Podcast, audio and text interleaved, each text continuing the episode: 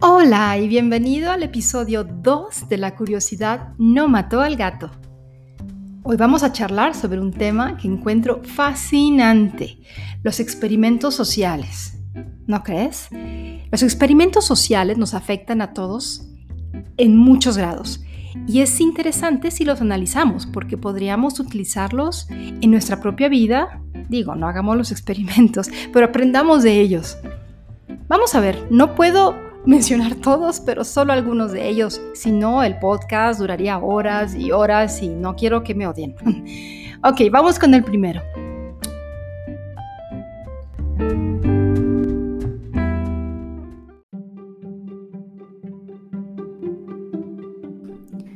¿Tenemos tiempo para la belleza? Esta es la pregunta que lanza el Washington Post después del curioso experimento que ha practicado en un vestíbulo del metro de la capital estadounidense. Joshua Bell, sí, Joshua Bell, lo tienen que escuchar. Uno de los violinistas más prestigiosos del planeta estuvo tocando casi una hora ante los despistados transeúntes que continuaron su marcha de autómatas. Qué triste. Visto desde el objetivo de la cámara que lo grabó, el resultado del experimento impresiona, casi corta la respiración.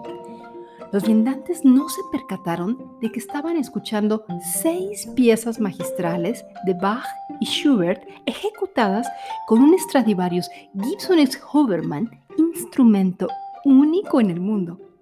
En plena hora punta del viernes 12 de enero del 2007, Bell inundó el vestíbulo de la estación de L'Enfant con sus magistrales interpretaciones, pero prácticamente nadie se detuvo, ¿pueden creerlo? 1071 personas pasaron por delante en los 43 minutos que estuvo tocando. La mayoría ni torció la vista.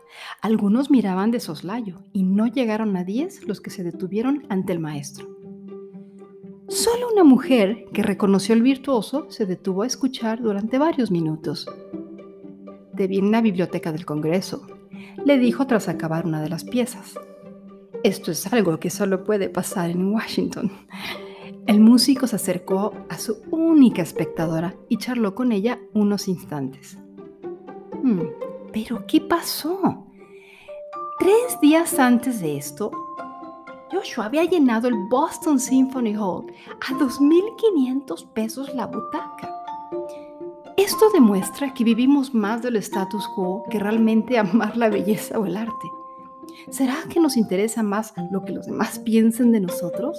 Esto es, que crean que somos de un grupo elite que puede pagar por una cantidad tan cara para ver un prodigio y nos admiren por eso, que realmente apreciar la belleza accesible que tenemos alrededor? No sé. La pregunta que nos hacemos es, ¿tenemos tiempo para la belleza? El experimento muestra de forma terriblemente clara el comportamiento automático y abstraído del ser humano en la gran ciudad. Yo creo que en todos lados. Según el Washington Post, los ciudadanos de Washington hicieron bueno el refrán que defiende que la belleza se encuentra en el ojo de quien mira y en el oído de quien escucha, al parecer. Sin embargo, es un caso muy curioso que ayuda a comprender cómo una construcción social tan poderosa como es el estatus influye en la percepción del arte o la música. Pero, ¿qué es el estatus? Se trata de la posición que ocupa un sujeto en la sociedad. El arte y la música, así como la belleza, son construcciones sociales en sí mismas y dependen del contexto en el que se mueven. Basta que un millonario adquiera una obra de un artista desconocido para que éste se haga famoso de la noche a la mañana y sus obras adquieran precios astronómicos. No es la música que el músico Joshua Bell interpreta en el metro lo que le llega a la gente, sino la imagen que proyecta en ese contexto determinado. Y es esto lo que determina la valoración de los que tuvieron la oportunidad de escucharle. Que qué suertudos. en definitiva, dime en qué contexto te mueves y te diré quién eres. Como dicen allá en Washington, el hábito no hará al monje o el Boston Symphony Hall al violinista, pero bien que le ayuda.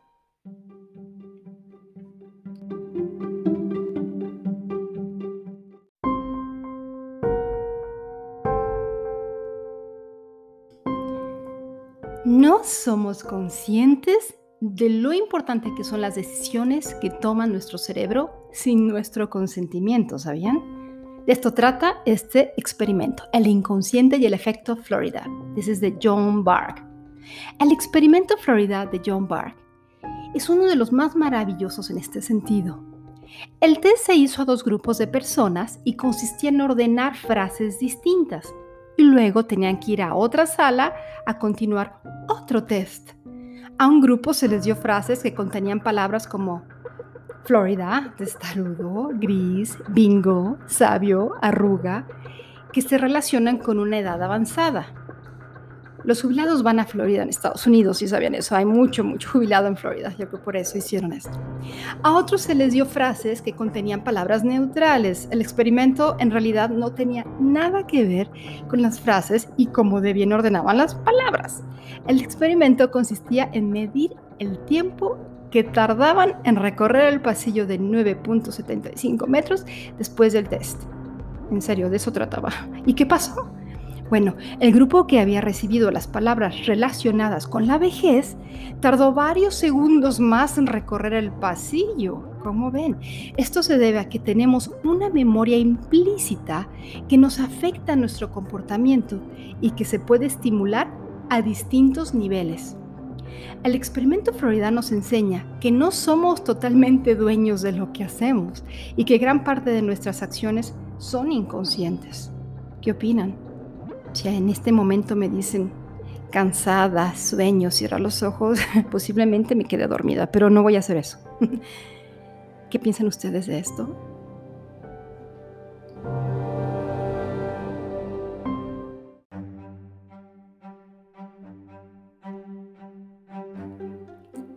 Efecto halo, el experimento del efecto halo. Se reclutaron a un grupo de estudiantes universitarios para que evaluaran a un profesor a través de un video y estos debían calificarlo en una escala de 8 puntos desde no me gusta nada hasta me gusta muchísimo. Los estudiantes fueron divididos en dos grupos. En cada grupo el video era diferente. En uno el profesor se mostraba hostil y desagradable y en el otro apacible, generoso y de buenas formas. Los resultados mostraron que aquellos estudiantes que vieron el video del profesor agradable lo calificaron con mayores puntuaciones, al contrario del otro grupo que vio al profesor hostil que lo calificaron con las más bajas. Este es uno de muchos experimentos sobre el efecto halo, específicamente el experimento de Wilson y Nisbet y donde se muestra el sesgo cognitivo que ocurre en la apreciación que se tiene sobre la realidad a partir de la primera impresión. Esto es importante porque esto lleva el momento de la primera impresión, o sea que te llevas una primera impresión incorrecta. El efecto halo fue un término acuñado por Edward Lee Thorndike y es una forma de distorsión cognitiva. La impresión general de las celebridades pudiese ser un ejemplo de efecto halo. Todos los días lo vemos, en todos, la televisión, las revistas, pero lo vemos. Por ser percibidas como atractivas, exitosas y por lo menos a través de los medios agradables, inteligentes, divertidas y amables. Entre algunas de las principales características del efecto halo está el atractivo de las personas, por aquello que la persona más bonita tiende a ser mejor valorada aunque cuente con menos destrezas para determinado desempeño. Por ello, evitar el efecto halo es algo sumamente importante cuando se trata de escoger un candidato para una determinada posición o en lo personal para que una determinada prueba pueda ser realizada con éxito, más allá de aquel prejuicio propio de algo contra lo que no se va a poder, subestimando las propias capacidades. El efecto halo en la persona que toma decisiones puede ser contraproducente en dos sentidos, escogiendo la decisión más inconveniente o rechazando la más conveniente. En la política, la primera impresión de un candidato juega un papel fundamental.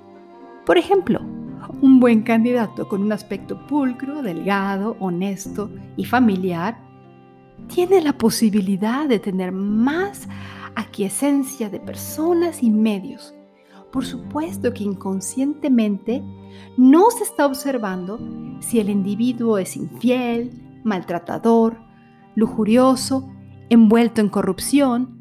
Solo se le observa aquello que impresionó a las masas. Albert Einstein fue víctima del efecto halo al no ser aceptado en sus propuestas de tesis en la Universidad de Zúrich, quizás por su excentricidad o por ser judío o porque su apariencia denotaba un ser brillante. Weber y Klein, profesores de la Universidad y del Politécnico de Zúrich, respectivamente, fueron claros exponentes del efecto halo con Einstein. Weber nunca le aprobó un proyecto de tesis por muy fundamentado que estuviese y Klein aprobó solo uno de los muchos que Einstein le planteó, incluida la relatividad especial, la cual, cuentan los biógrafos, Klein no entendió. El efecto halo también está presente en la mercadotecnia. Los famosos descuentos son otra forma de halo que lleva a las personas a literalmente engancharse por comprar un producto en una tienda solo porque está rebajado y no porque se necesite, lo que lleva a que se compren otras cosas cuyos precios inclusive superan los normales. Mm. En resumen, esto refleja la realidad del efecto halo y que poco sabemos sobre qué es lo que influencia nuestra evaluación de las personas y nuestro entorno. Es así porque aunque creamos que realizamos juicios objetivos, puede que no lo sean tanto, apoyando quizá esa afirmación que tantas veces oímos que la primera impresión es lo que cuenta. Mm, hay que tener cuidado con eso, no siempre es la primera impresión. Aún así, no siempre sucede este fenómeno. En otras situaciones, algunas variables como el contexto o el afecto también pueden ejercer cierta influencia.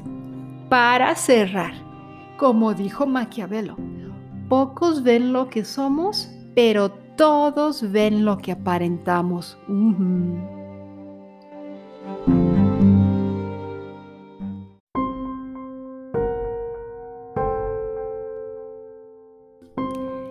La habitación llena de humo. Sí, así se llama. Este experimento social hizo que la gente estuviera sola en una habitación llenando un cuestionario, cuando de repente empieza a salir humo por debajo de la puerta. ¿Tú qué harías? ¿Te levantarías y te irías? ¿Le dirías a alguien y correrías sin dudarlo? ¿Verdad que sí? Bueno, ahora imagina la misma situación, excepto que no estás solo, estás con otras personas que no parecen preocuparse por el humo. ¿Qué haces ahora? Cuando estaban solas, el 75% de las personas notaron el humo casi de inmediato. El tiempo promedio fue de dos minutos antes de notar el humo. Sin embargo, cuando dos actores estuvieron presentes, que estaban trabajando con los experimentadores y actuaban como si nada estuviera mal, o sea, veían el humo y no les importaba solo el 10% de los sujetos abandonó la sala o informó del humo. De hecho, 9 de cada 10 sujetos siguieron trabajando en el cuestionario, mientras se frotaban los ojos y se sacaban humo de la cara. El experimento fue un gran ejemplo de personas que respondieron más lentamente o nada a situaciones de emergencia en presencia de otras pasivas. Parece que confiamos mucho en las respuestas de los demás, incluso en contra de nuestros propios instintos. Si el grupo actúa como si todo estuviera bien, entonces todo está bien, ¿verdad? No, incorrecto. Entonces, esto nos da de lección que no podemos permitir que la pasividad de los demás resulte en nuestra inacción. No hay que suponer que alguien más ayudará o que alguien está especificado para actuar en nombre de otros. Cuando veamos que somos los indicados para actuar, pues actuemos.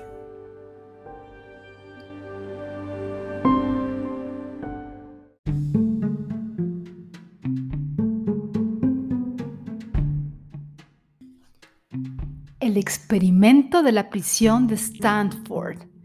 Uh, este experimento es medio tenebroso, pero muy interesante. En 1971, Philip Zimbardo, de la Universidad de Stanford, realizó su famoso experimento de la prisión, que tenía por objeto examinar la conducta del grupo y la importancia de los roles.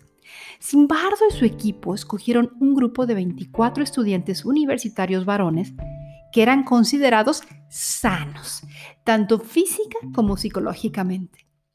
Los hombres se habían inscrito para participar en un estudio psicológico de la vida en prisión, por lo que les pagaban 15 dólares al día. Digo, si vas a estar haciendo eso, te pagan 15 dólares al día, ¿por qué no?